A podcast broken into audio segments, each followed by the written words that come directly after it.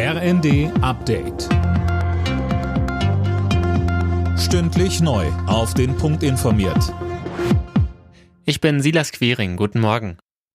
Der ukrainische Präsident Zelensky wirft Russland erneut vor, seine Gaspipelines zur Erpressung zu nutzen.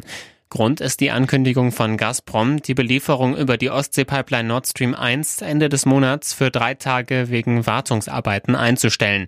Die Ukraine hat wegen des Lieferstopps ihre eigenen Pipelines als Ersatz angeboten. Das lehnt Russland aber offenbar ab. Millionen Grundstücksbesitzer in Deutschland müssen bis Ende Oktober ihre Grundsteuererklärung abgeben.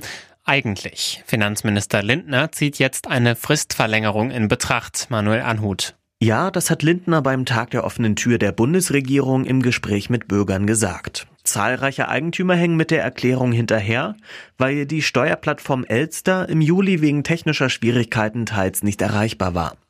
Knapp zwei Monate nach dem Beginn der Erhebung liegt die Abgabequote wohl erst bei gut 10 Prozent. Ab 2025 soll eine neue Grundsteuerberechnung gelten. Dafür braucht es die Daten der Eigentümer.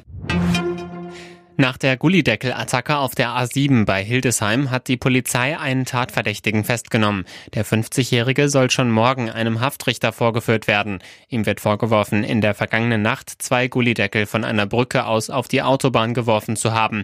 Einer durchschlug die Windschutzscheibe eines Autos. Der Fahrer wurde schwer, seine Beifahrerin lebensgefährlich verletzt.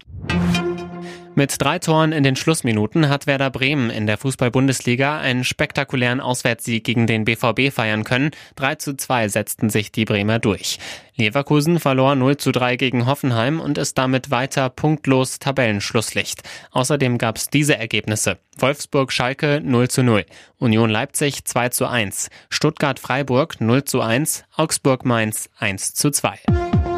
Alle Nachrichten auf rnd.de